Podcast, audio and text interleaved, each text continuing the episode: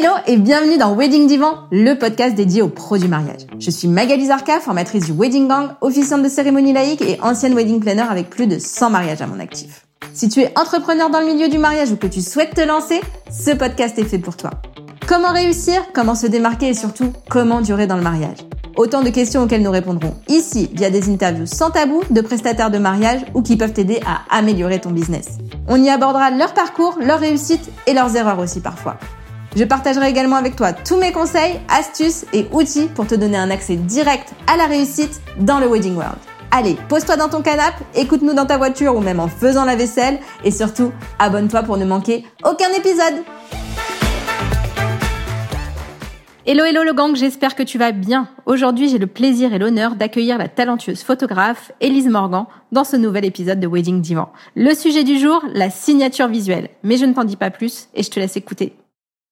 Hello Elise, bienvenue dans Wedding Dimanche. Je suis trop ravie de t'accueillir. Tu sais euh, comment je t'ai connue, donc on va pas revenir dessus. Peut-être qu'on reviendra dessus pour euh, pour les auditeurs et les, les, auditrices, mais bienvenue. En tout cas, je suis hyper ravie de, te voir euh, dans Wedding Divan. Bah, merci à toi de, de me recevoir et, euh, et de, de, de m'ouvrir ton micro aujourd'hui. C'est la première fois que je suis interviewée de manière un petit peu officielle. Euh, donc du coup, euh, du coup, c'est à la fois intimidant, mais à la fois c'est une grande joie parce que je ne fais rien sans joie. Tous ceux qui me connaissent le savent. Donc merci infiniment de me recevoir. C'est un plaisir euh, de d'échanger avec toi sur ce podcast. Eh ben écoute, Allez, on revient cinq minutes sur comment je t'ai connue. Bah, je t'ai connue grâce à Élise Martimore, euh, que je ne nomme plus sur ce podcast parce que euh, son podcast, enfin son épisode va sortir bientôt. Donc, euh, donc voilà, on, saura que, on le saura que c'est mon coup de cœur 2023. Tout le monde le sait maintenant. Je pense que c'est bon.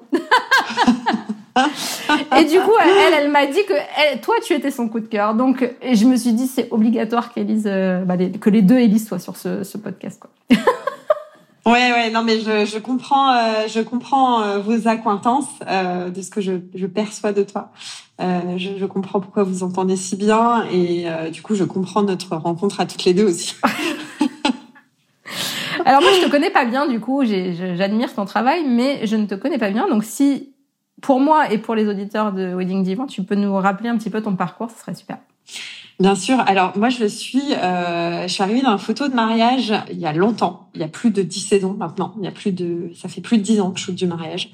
Euh, même si c'était pas un temps plein, ça n'a pas été un temps plein tout de suite, évidemment, parce que j'étais, euh, j'étais dans une jeunesse totale. Euh, il y a plus de 10 ans, j'avais 21 ans quand j'ai shooté mon premier mariage, 20-21 ans. Donc voilà, je faisais mes études et une photographe de mariage d'ailleurs que j'ai rencontrée à, cette époque-là quand je faisais mes études, qui s'appelle Marion Brunel, euh, mamie que je salue et que j'embrasse d'ailleurs, Marion Brunel Photographie, qui m'a mis euh, un boîtier dans les mains pour la première fois. C'était c'était accidentel, hein. c'était accidentel. Pour la première fois de ma vie d'adulte, euh, c'est cette femme-là qui m'a mis un boîtier dans les mains. Euh, on, s'amusait pendant nos études à se à se photographier entre copines les unes les autres. Et en fait, j'ai vu que je cliquais, quoi, euh, sans mauvais jeu de mots. j'ai vu que ça, ça, voilà, ça réveillait quelque chose chez moi, ça piquait quelque chose chez moi. Et euh, assez rapidement, j'ai, voilà, j'ai, on m'a offert un boîtier aussi pour euh, pour un Noël, il me semble, ou un anniversaire. Je suis née le 22 décembre, donc du coup c'est c'est confusant. Hein. Tu sais jamais lequel je sais jamais. Mais mon fils est du 16, donc je connais. Donc euh, voilà, je, je, me retrouve avec ce boîtier, je, je shoote un petit peu euh, nos copines, euh, comme, on, comme on avait commencé à faire. Et puis arrive le premier mariage par accident, et puis après, bah tu, tu vois, tu mets le doigt dans l'engrenage, et là c'est fini, quoi. Alors je, je, regarde, du coup, je connaissais pas du tout ma Marion, c'est ça? Marion, oui, Marion. Ouais, ouais j'adore. C'est canon aussi son, son univers. Oui, c'est très humain, c'est très sensible à son image d'ailleurs. Hein. C'est euh, Marion est une, est, une, est une grande sensible et très humaine et très tendre. Donc, euh, je, trouve que voilà, c'est son travail euh, transpire tout ça et c'est très beau et ça m'émeut toujours, toujours autant, même si je suis partie dans une direction artistique complètement différente de la sienne, puisqu'on est deux, deux personnes différentes après tout. Mais voilà, mhm. c'est je, je, voulais ouvrir ce podcast en parlant de, de cette femme-là et de, du rôle qu'elle a eu dans, dans, ce magnifique accident. Même si on dit, euh, voilà, tout ce qui tout ce qui t'est destiné euh, trouve son chemin jusqu'à toi. Eh bien, euh, Marion, c'était le vecteur pour ma rencontre avec la photographie et le mariage en plus. Voilà. Bah Marion, si tu nous écoutes, tu, tu seras la bienvenue sur le sur le podcast pour parler de ton parcours à toi. Sinon, pour revenir sur un parcours un petit peu plus académique, donc ça, c'était ma rencontre avec la photographie. Euh, mais sinon, j'ai fait des études de langue. Donc, c'est en fac de langue, euh, donc à l'université de Chambéry que j'ai rencontré Marion précisément. J'ai vécu un an en Angleterre. Euh, j'ai fait ce qu'on appelle une maîtrise. Ça n'existe plus maintenant, mais un bac plus 4 en langue étrangère appliquée. Et ensuite, je suis partie vers la publicité en faisant euh, deux ans de master à l'IAE à Lyon, euh, un master qui s'appelait euh, Management et Communication, me semble. J'ai fait des études, enfin j'ai un parcours académique qui est ce qu'il est parce que je n'ai pas eu l'occasion de partir en école d'art pour diverses raisons. Et en fait, c'était pas le chemin, je pense. Et que grâce au chemin que j'ai emprunté, j'ai fait des rencontres, j'ai eu des connaissances, j'ai des connaissances solides en communication, en publicité, en stratégie de marque et voilà, je pense que c'était c'était le chemin. Et suite à cette fac, euh, j'ai eu la chance de travailler euh, en tant que salarié dans la publicité, euh, dans des très belles agences où j'ai rencontré des très belles personnes aussi, euh, qui m'ont permis de de me former euh, humainement, d'acquérir des, des, soft skills que que j'avais pas clairement, parce que quand je suis arrivée dans le monde professionnel, ça a été un peu la ça a été un peu la grande claque et la grande formation. Je pense que je suis pas la seule, mais mais voilà, ça a été un peu un peu chaotique, c'est arrivé dans le, dans le monde professionnel. Euh, mais j'ai appris plein de choses, j'ai acquis, j'ai acquis plein de codes euh, qui, qui me permettent de naviguer euh, sereinement aujourd'hui. Donc ça, c'est, très cool. Et euh, on y reviendra plus tard, j'ai pas envie de, de d'anticiper trop sur les questions qui, qui vont qui vont suivre, mais voilà, c'est grâce à, cette expérience-là que j'ai cette vision de de ce qu'est une marque, de, de ce qui est une image de marque, une identité visuelle.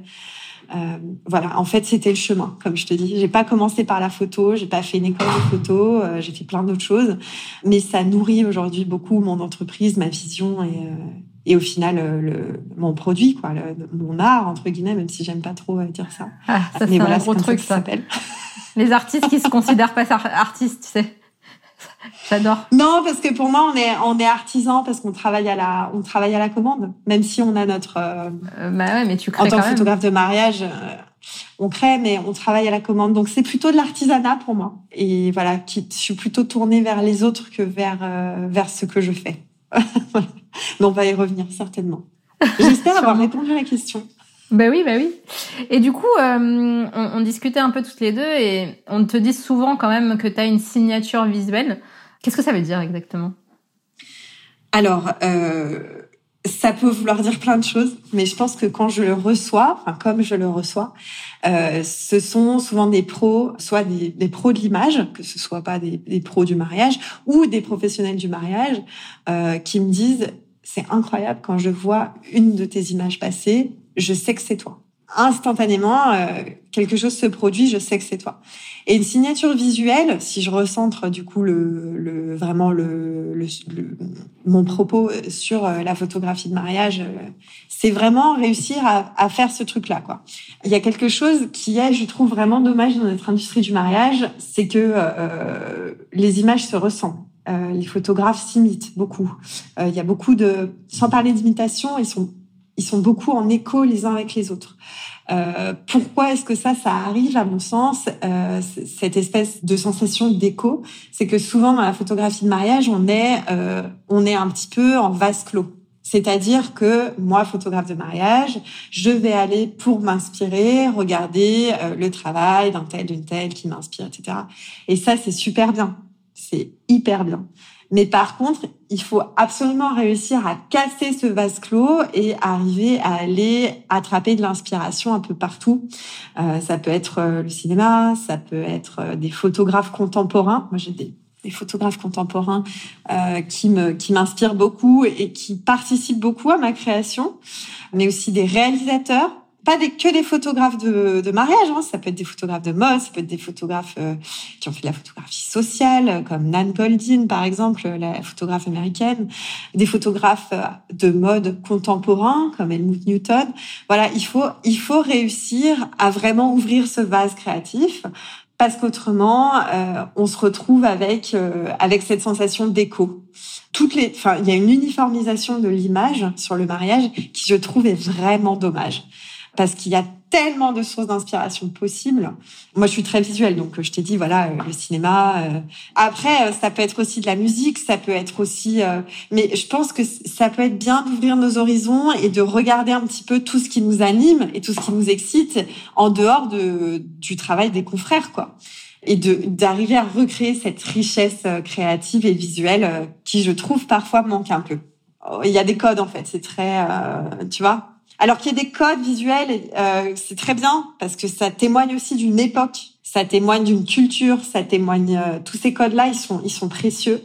Mais il faut arriver aussi un peu à les péter en allant regarder euh, bah, justement qu'est-ce qui qu'est-ce qui va m'inspirer. je sais pas, je vais regarder un western par exemple, ça m'arrive. Hein, je regarde un petit peu plein de plein de genres de cinéma différents.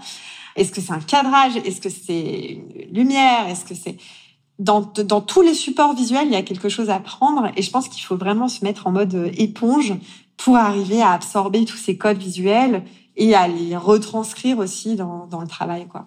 Tu avais une question? Dis-moi. non, bah oui, je suis une grande passionnée, moi, donc. Euh. Euh, non, pas de souci. non, mais c'était, oui, c'était. Est-ce que tu as toujours eu ce, ce principe-là? Est-ce que ça a toujours été le cas, le fait de vouloir avoir justement ta propre signature visuelle, ta propre identité? Ou euh, au début, euh, t'as fait comme tout le monde et bah au début, bah, bah oui. au début, au début. Bah, il faut rassurer un peu tout le monde, tu sais. Euh, ouais, c'est vrai. C'est vrai, non, non, mais tu as, absolument raison et c'est absolument important de, de, le repréciser. Bien sûr qu'au début, quand tu es dans, dans, tes deux, trois premières années, tu t'inspires beaucoup de ce qui existe sur le mariage, parce que ça va faire écho à ce que je disais avant. Tu as besoin de t'approprier, de t'approprier les codes visuel. Tu as besoin de t'approprier les règles. Qu'est-ce qu'il faut photographier? Comment est-ce qu'on le fait? Dans quelle lumière euh, Quel cadrage, etc. Comment faire quelque chose qui est euh, dans les codes, en fait, au début?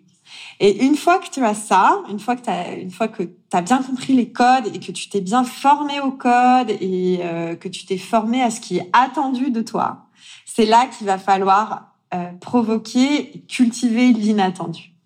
Et ce truc-là, une fois que tu, tu, tu as compris que toi, en tant que personne, parce que on est comme tout le monde, hein, on est tous uniques. Vous êtes comme tout le monde, vous êtes unique.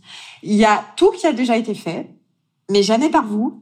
Et du coup, il faut trouver cette façon de comment est-ce que vous allez transgresser ces codes, comment est-ce que vous les appropriez dans un premier temps, et comment vous les transgressez pour avoir votre signature et faire votre photographie, en fait. Mais euh, là, pareil, je vais, euh, je vais aussi euh, parler de, avec grande tendresse de Fabien Courmont qui ne shoot plus de wedding maintenant, Et pareil. avec qui j'ai été, j'ai été contemporaine en wedding. On a, on a eu des saisons qui se chevauchaient, et je ne le remercierai jamais assez pour m'avoir permis de m'affirmer et de m'avoir donné, donné cette force et cette structure visuelle que j'avais en moi, hein, mais qui, qui l'a révélée et qui m'a permis d'assumer il m'a beaucoup guidée. Euh, enfin voilà, j'ai beaucoup de tendresse pour Fabien. J'espère que voilà, je sais pas s'il nous écoutera parce qu'il est plus dans le wedding, mais en tout cas voilà, il m'a permis de, de, grandir créativement euh, très très vite. En fait, je pense que j'ai gagné euh, plusieurs années grâce à lui, son approche et aussi le fait avec son énergie le fait que c'était un homme, ça m'a beaucoup aidé aussi parce que je me suis beaucoup euh, entourée de femmes euh, au début de ma carrière et encore maintenant, je suis encore très entourée de femmes parce que dans le mariage, il y a pas mal de femmes, hein, euh, que ce soit wedding planner, photographe. Enfin, voilà, c'est un milieu qui est très féminin et en fait, son énergie et sa créativité toute masculine m'ont fait énormément de bien dans la création, quoi. Et c'était c'était essentiel. Comme je disais, Marion m'a mis un boîtier dans les mains, euh, Fabien m'a mis la confiance dans les mains. Voilà, donc ça c'était euh, ça c'est vraiment vraiment une étape clé parce que un truc aussi important c'est qu'on ne peut pas se construire seul dans ce métier. C'est pas possible.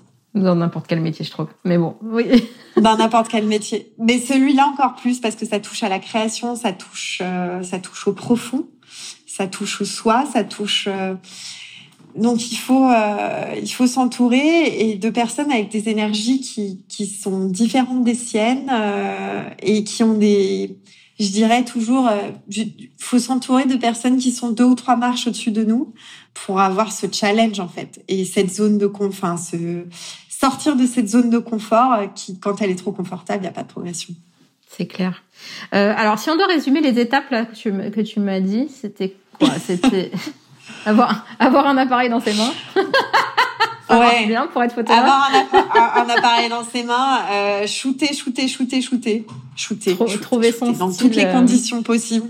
une fois qu'on a qu'on est passé par le cadre. Et, et s'imprégner des codes en fait. Euh, et ce cadre il est très bien. Euh, là je, je dis au bout de dix ans ouais il faut le péter et tout.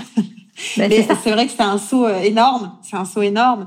Mais oui il faut péter ce cadre mais d'abord il faut le respecter et travailler dedans et ensuite une fois que une fois que c'est maîtrisé et qu'il y a une sorte d'ennui ou de ou de euh, moi c'était ça j'en avais marre d'être conforme. Enfin j'en avais marre d'être conforme. Ce cadre m'étouffait un petit peu parce que parce que j'ai l'impression de, faire ce que faisait tout le monde, quoi, de ne pas avoir de de rien apporter de nouveau et de rien apporter de créatif et de pas de pas exprimer mon souffle créatif. Donc euh, donc voilà, ça ça m'a étouffée euh, et oui, je l'ai cassé, mais quand j'étais prête à entourer des bonnes personnes. Et justement, comment tu qualifierais ton travail d'avant en termes de, enfin, tu vois, de, comment, comment, comment on l'aurait défini et comment on définit le, nouveau travail d'Élise? C'est quoi la vie Oh, c'est super difficile. C'est super difficile cette question parce que ça, ça ah, y avait des questions qui n'étaient pas prévues. Énorme. bah, les gens, qu'est-ce qu'ils, qu'est-ce qu'ils te disent? Je sais pas. Est-ce qu'on a vu une, une, euh, une différence hyper flagrante d'un moment à un autre ou ça a été smooth? Je pense que ça s'est fait doucement, mais c'est sûr que, tu vois, là, avec le recul, je suis pas passée d'un travail conforme, euh, conformiste et attendu à quelque chose qui m'appartient totalement et qui surprend qui surprend dans comment je traite les lumières, dans comment je cadre, dans, dans comment je traite les lignes, euh, dans ce que je vois.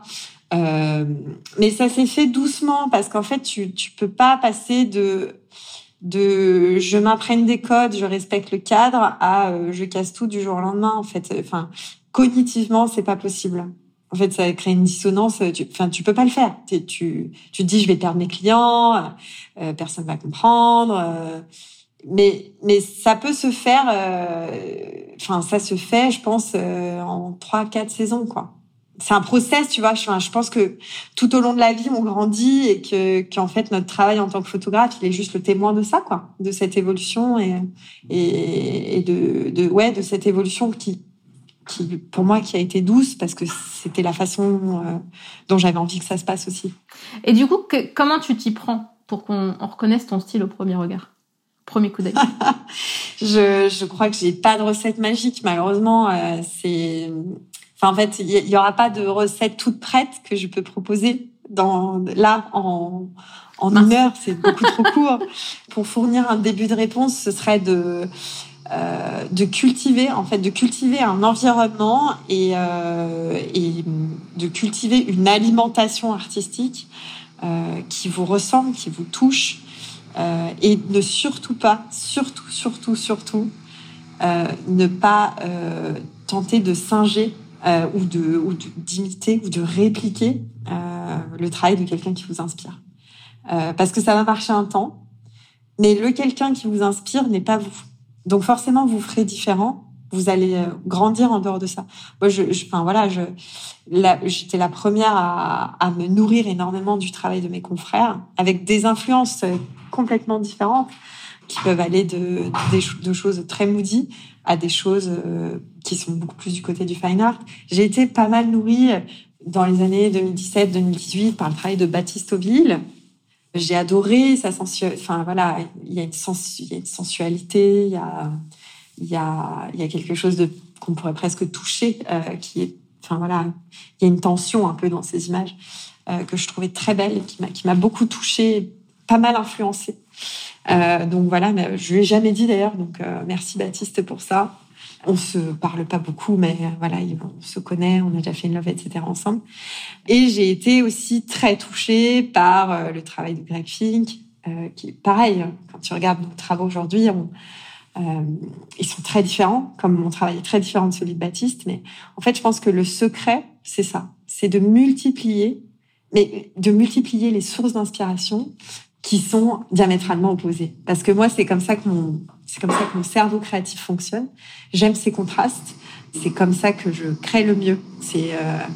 et aussi, je peux citer euh, Laurence Revol, euh, Chloé Lapessoni, euh, qui sont deux grandes photographes et qui ont beaucoup alimenté, beaucoup, beaucoup alimenté mon, mon univers visuel. Donc voilà, là je te donne vraiment toutes toutes mes références hors voilà hors affinité, hors enfin c'est en toute toute honnêteté que, que je te livre bah, tout Chloé, ça. Chloé, j'ai eu le plaisir de travailler avec elle, pas Laurence, même si j'aurais bien aimé. mais Chloé, j'ai eu le plaisir de travailler avec elle et oui, c'est sûr que c'est, elle est très très inspirante. C'est dommage qu'elle ait, elle ait arrêté le wedding, elle aussi d'ailleurs. mais ouais. Ouais, ouais, mais je, enfin, si tu veux, ça peut faire enfin, ça peut faire l'objet d'une question plus tard. Euh, euh, c'est comment tenir dans le mariage. I know.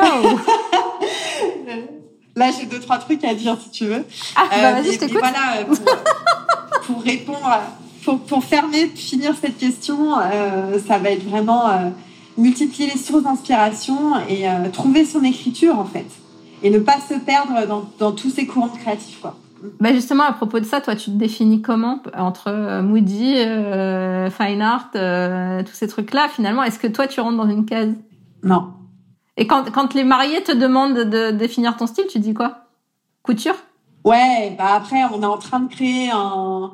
Donc, on est en train de créer une troisième voie. Enfin, on a commencé ça il y a longtemps et, et je suis pas la seule sur le marché international. Après, sur le marché français, c'est quelque chose qui commence à exister, mais qui est pas euh, qui est pas encore euh, pas encore très développé. Mais je pense que voilà, ça va être la prochaine grande mouvance. Euh, oui, plutôt, euh, je dirais oui, plutôt couture, édito et et voilà, je trouve que la grande force des photographes qui font partie de ce courant entre guillemets, même si j'aime pas trop mettre les gens dans des cases, c'est qu'on sait travailler tout type de lumière dans tout type de situation, euh, que bon, qu'on a décomplexé le flash, euh, on a décomplexé la lumière directe, euh, les ombres fortes. mais ça, voilà, encore une fois, en France, je vais rendre à César ce qui est à César. Pour la novice qui, qui, qui est en moi, quand tu dis décomplexer le flash, qu'est-ce que tu entends par là? Ça veut dire que tu l'utilises plus souvent que ce qu'on a l'habitude d'entendre, genre il faut pas l'utiliser la journée, tout ça. ouais, carrément carrément, carrément. Moi, je, je, me suis affranchie de tout ça. Le flash, ça a été longtemps euh, euh ringard. Je me souviens au début de ma vie professionnelle, c'était ringard, quoi. Tu ah, T'as euh, commencé quand, toi, en 2012, 2013, du coup? Ouais, ouais, tout à fait. On a, on a commencé ensemble, ouais. Donc c'était, j'avais encore ça dans la tête, moi. Du coup, tu me, tu m'apprends un truc là. Ouais. Non, mais non, c'est pas ringard le flash. C'est un super outil c'est un super outil, c'est hyper édito. Mais oui, il y a trois ans, encore euh, trois quatre ans, c'était hyper ringard. Et pour revenir sur les lumières directes, euh, je vais rendre à César ce qui est à César. Euh, Laurence m'a énormément inspirée parce que ça a été une des, premières photographes françaises à moitié. Enfin, elle, a jamais trop fait de mariage, Laurence, mais à notoriété dans le milieu du mariage, qui, qui nous a, qui, qui a enlevé le, la goupille là-dessus, qui a dit non, mais en fait, ça on peut le faire. Ça, c'est oui. C'est stylé. Ça, c'est OK.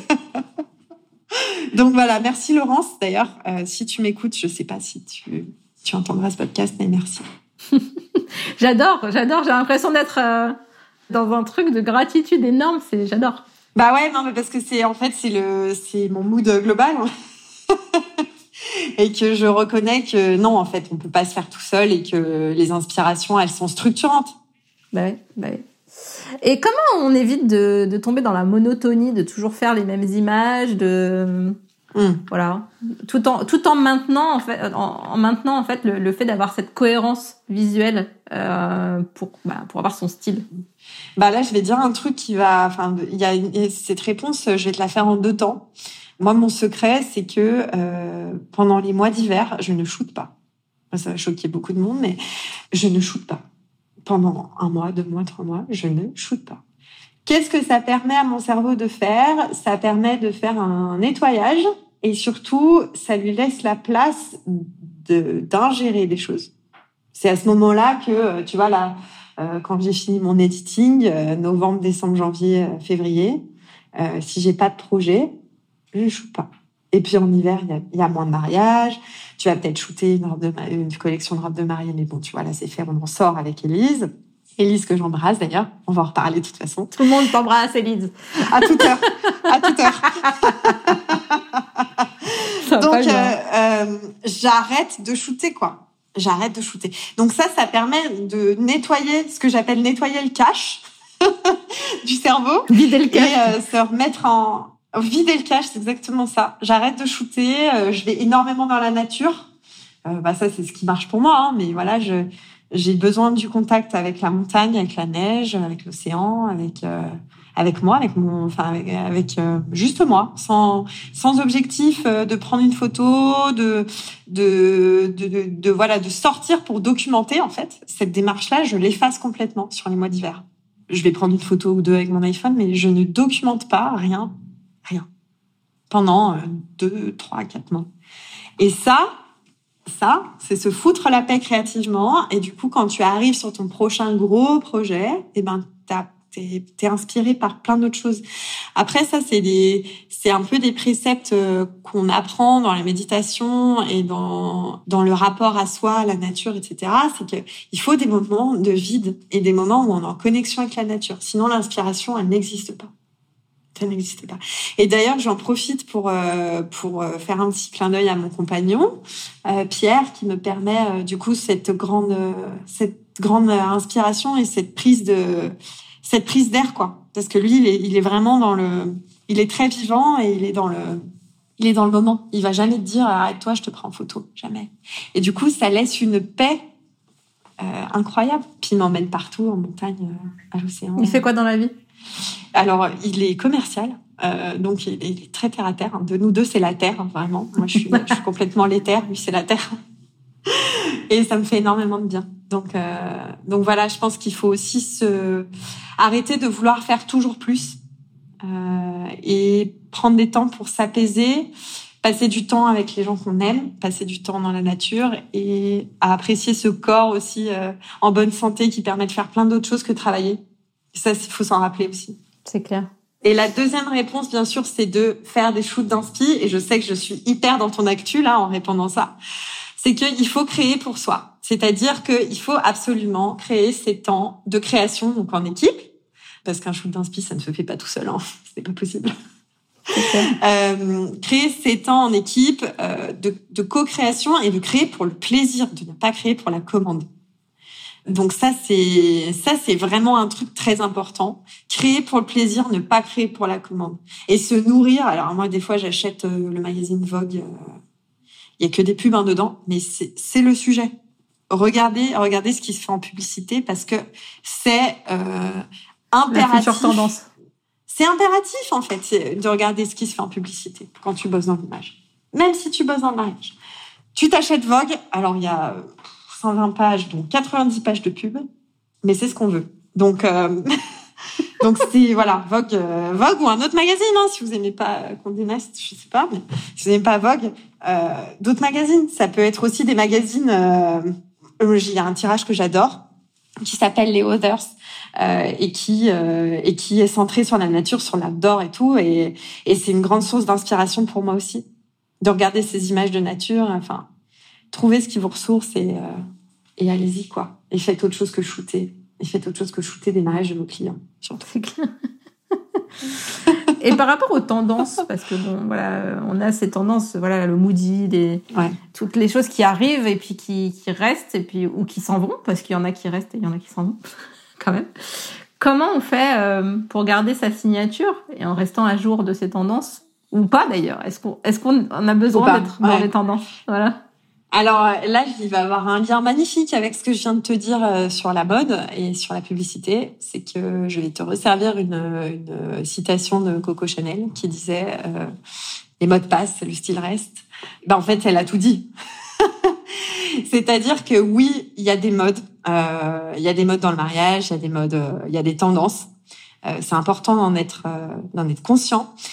C'est important de s'en nourrir, mais il faut pas y succomber. Ne succombez pas aux modes, parce que du coup, ça vous met dans un, vous mettre dans, dans une mode, ça vous, ça vous enferme dans un style. Et en plus, les modes passent. Par contre, ce que vous devez cultiver, c'est votre style, à contrario, euh, qui restera. Votre signature visuelle, elle, elle la restera, elle perdurera. Et c'est comme ça qu'on regarde euh, le travail, par exemple, d'Helmut Newton. J'en ai déjà parlé. Il y a des photos qui ont été prises à 50 ans qui sont très actuelles et qui sont, qui sont, qui seront, qui n'ont jamais été démodées et qui ne le seront jamais, en fait. C'est intemporel. Ouais, mais est-ce que cette personne, elle a eu toujours la, le même style? On garde un fond de, il y a une signature visuelle. Euh, tu sais que c'est ces images, quoi. C'est comme Wes Anderson, euh, le, le réalisateur. Tu regardes un de ses films. Il y a des films au, style différent, mais sa signature reste constante. Ses cadrages, ses couleurs. Donc oui, avec avec le temps, bien sûr, t'as des t'as des événements, t'as des t'as des éléments contemporains qui font que bon, tu reconnais une époque. Par contre, tu reconnais aussi Wes Anderson qui est toujours en lame de fond, tu vois toujours son style. Et c'est ça, en fait, c'est la lame de fond qu'il faut réussir à construire et à, et à, cultiver, quoi. Trop bien. En tout cas, merci beaucoup pour euh, toutes ces, tous ces partages. C'était riche en, en partage, c'était trop bien. On va passer aux questions que je t'ai pas envoyées. tu veux bien Avec plaisir. Le dernier podcast que tu as écouté oh, C'est un podcast sur le surf. Et c'est l'interview de Peyo Lizarazu, euh, qui est euh, qui est un surfeur, un sportif basque de la côte basque. Je revenais de, je revenais de Biarritz. J'étais en voiture avec euh, avec mon chéri. On en avait un petit peu marre d'écouter la radio et on a écouté Peyo qui qui est très inspirant, je trouve. S'il y en a qui aiment aussi le sport et le, il a une philosophie de vie très belle, une approche à la nature qui est très belle. Donc voilà, ça c'est c'est l'évasion. Euh, sinon, euh, du côté euh, moins outdoor et moins sport, euh, j'ai envie de te répondre que le plus joli podcast que j'ai écouté dernièrement, c'est Soyons heureux avant la fin du monde, qui est une production d'Arte, euh, qui est très belle, parle de société et de voilà de tous les enjeux qu'on a aujourd'hui, euh, qu'ils soient écologiques, économiques, d'éducation, de couple. et j'ai trouvé ça très beau. Il est très bien. très bien documenté et, euh, et très bien raconté par euh, Madame Saltel, je crois, de d'Arte, que je recommande. Soyons heureux avant la fin du mois. Le dernier livre que tu as lu, qui t'a plu? Le dernier livre que j'ai lu, qui m'a plu, un livre que j'adore et que je relis souvent, c'est Les sept clés spirituelles de succès de Deepak Chopra. Ok, bah je vais la mettre dans ma liste parce que je ne connaissais pas celui-là. Ton dernier coup de cœur Oh là là Bah oui, mon dernier coup de cœur professionnel, c'est Elise Martimore, c'est sûr. Mais le plus beau, enfin le plus beau, le plus, je vais dire celui où je me suis le plus sentie en, je sais pas, la rencontre la plus, enfin la plus évidente et inévitable, c'est Clémentine Marshall du blog de Madame C. Euh, mais cette rencontre a eu lieu euh, depuis très longtemps. Euh, mais bien sûr, Elise euh, tient une place égale voilà, je, je pourrais pas. Pas de jalouse, hein. Tu vois. okay. Non, non, je, j'écoute, c'est ouais, c'est un immense coup de cœur parce que ça aussi, je pense que ça peut aider, euh, ça peut aider aussi euh, éclaircir, enfin éclairer un peu le propos que que j'ai eu précédemment, c'est que il faut s'entourer aussi pour euh, pour trouver, euh, pour se trouver créativement et pour se trouver professionnellement. Et euh, Clémentine, je sais qu'elle a été là beaucoup là pour me rassurer dans ma voilà dans ma créativité, dans ma compétence, dans dans plein de choses. Elle m'a, elle a été très structurante. Elle est très structurante. Et Élise, ça a été la rencontre. En fait, je suis arrivée. On est arrivé à un moment de nos carrières. On, se rencontre à un moment de nos carrières où on est quand même euh, affirmé. J'allais dire abouti, mais en fait, euh, tu peux pas dire que tu es abouti quand tu es un créatif. Je trouve que ça n'existe pas parce qu'on est en perpétuelle construction. Voilà, Élise et moi, on s'est rencontrés à un moment où on était euh, affirmés et on, on, sait ce qu'on veut en fait.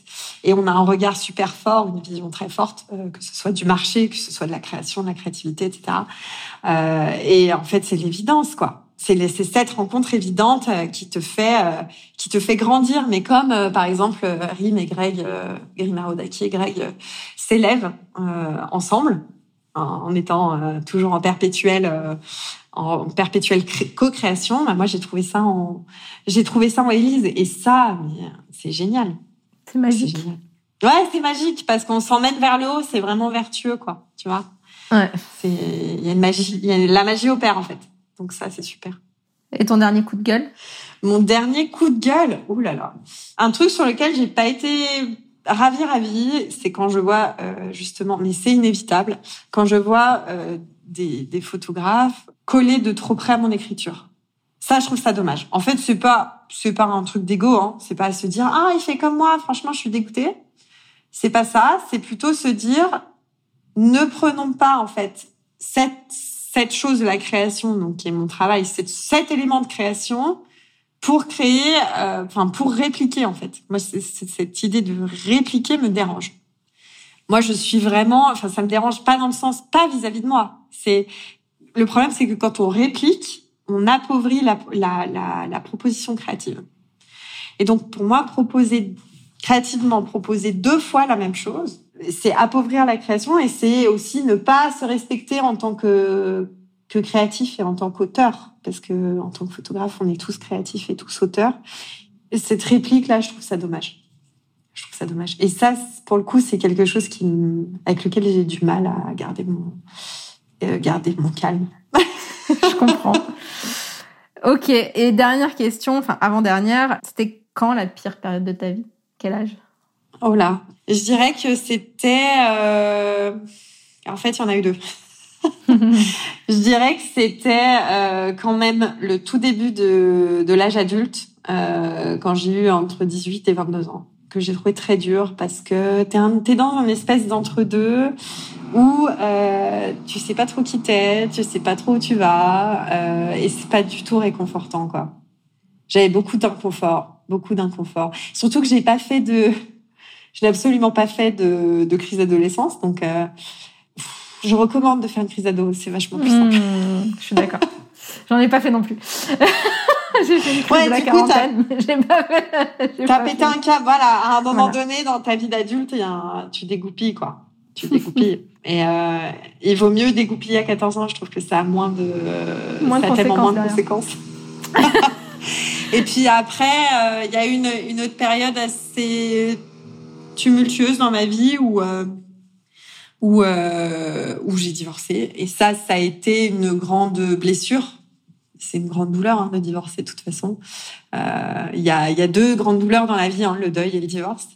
Et euh, mais en même temps ça a ouvert des portes chez moi et ça m'a permis de muer en quelque chose d'autre. Enfin quelqu'un enfin pas en quelqu'un d'autre mais euh, un autre de, toi. de, de d'uploader la, la dernière version quoi. Une version euh, tu vois. Très très belle image. Je connais ça aussi donc je comprends. Une version débuggée tu vois ou pas? Une version débuggée. Ok. Et qu'est-ce que tu dirais à la Élise qui était dans ces périodes là aujourd'hui que tu seras ta version euh, ça, débuggée bientôt. c'est un peu comme euh, ça ça c'est un peu euh, comme la question euh, si, si vous voyez enfant, qu'est-ce que vous vous diriez quoi? C'est ça. Bah en fait, je je dirais que bah tout je me dirais que tout ira bien, mais que la souffrance euh, que je que tu ressens du coup est nécessaire. Et et c'est un terreau en fait. C'est un terreau. Mais de, quand tu es dans ces moments de ces moments complètement raides là, tu tu vois pas tu vois pas ça comme ça en fait. Eh ben non. Évidemment, c'est pour ça que je te demande qu'est-ce que tu lui dirais. c'est tout noir, c'est de la merde. Je suis dans une période de merde. Voilà, c'est nul, nul, nul, nul. On, on déteste. ça. Mais en fait, euh, cette souffrance, elle, enfin, la noirceur a aussi ses enseignements. Euh, il faut les prendre. Il faut les prendre. Il faut pas les refuser. Il faut pas. Il, faut pas refuser sa douleur non plus. Euh, il faut se permettre de la vivre. Ça, c'est important. C'est clair se permettre de vivre la douleur et se permettre de vivre la noirceur. Alors pas trop longtemps. Euh, il faut pas se laisser sombrer, mais euh, ouais, la, la, noirceur a ses enseignements vraiment. Et euh, il faut prendre les enseignements et dès, qu'on est prêt à, retourner vers la lumière, faut y aller aussi quoi. Faut pas se laisser glisser dans un truc. Yes. On est d'accord. Merci beaucoup en tout cas Elise, c'était un plaisir de t'avoir. Euh, tu es un rayon de soleil, tu es bien euh, à l'image euh, que Elise m'avait décrite de toi. Bah, merci, beaucoup pour merci beaucoup. C'était hyper cool. Bah merci à toi et bah une heure c'est hyper court. Hein c'est clair. C'est clair. Mais on va, tu sais quoi, là, je dois partir, mais je, on va s'appeler juste après, comme ça, j'aurai le temps de te parler un peu plus parce que c'était trop court. D'accord, avec plaisir. bah écoute, merci et merci à vous qui avez écouté le podcast. Euh, c'est c'est un plaisir de partager tout ça avec vous et puis euh, et puis voilà. Euh, moi, je suis très open, donc si vous avez envie de venir me voir en DM, m'envoyer un email, si vous avez des questions, enfin voilà, la transmission c'est très important. J'ai pas eu le temps d'en parler parce que une heure c'est trop court, mais voilà, n'hésitez pas. je ne suis pas un mur intimidant. je Trop bien. Je suis très ouverte, donc euh, je vous en prie, je vous attends. Merci beaucoup, en tout cas, c'était hyper cool. À très vite. Merci Magali, à bientôt. Ciao. Et voilà le gang, j'espère que cet épisode t'aura plu autant qu'à moi. Si c'est le cas, partage-le autour de toi, surtout sur Insta, en nous taguant. Élise et moi, ça nous fera trop trop plaisir. Un immense merci à toi et à très vite pour le prochain épisode de Wedding Divan.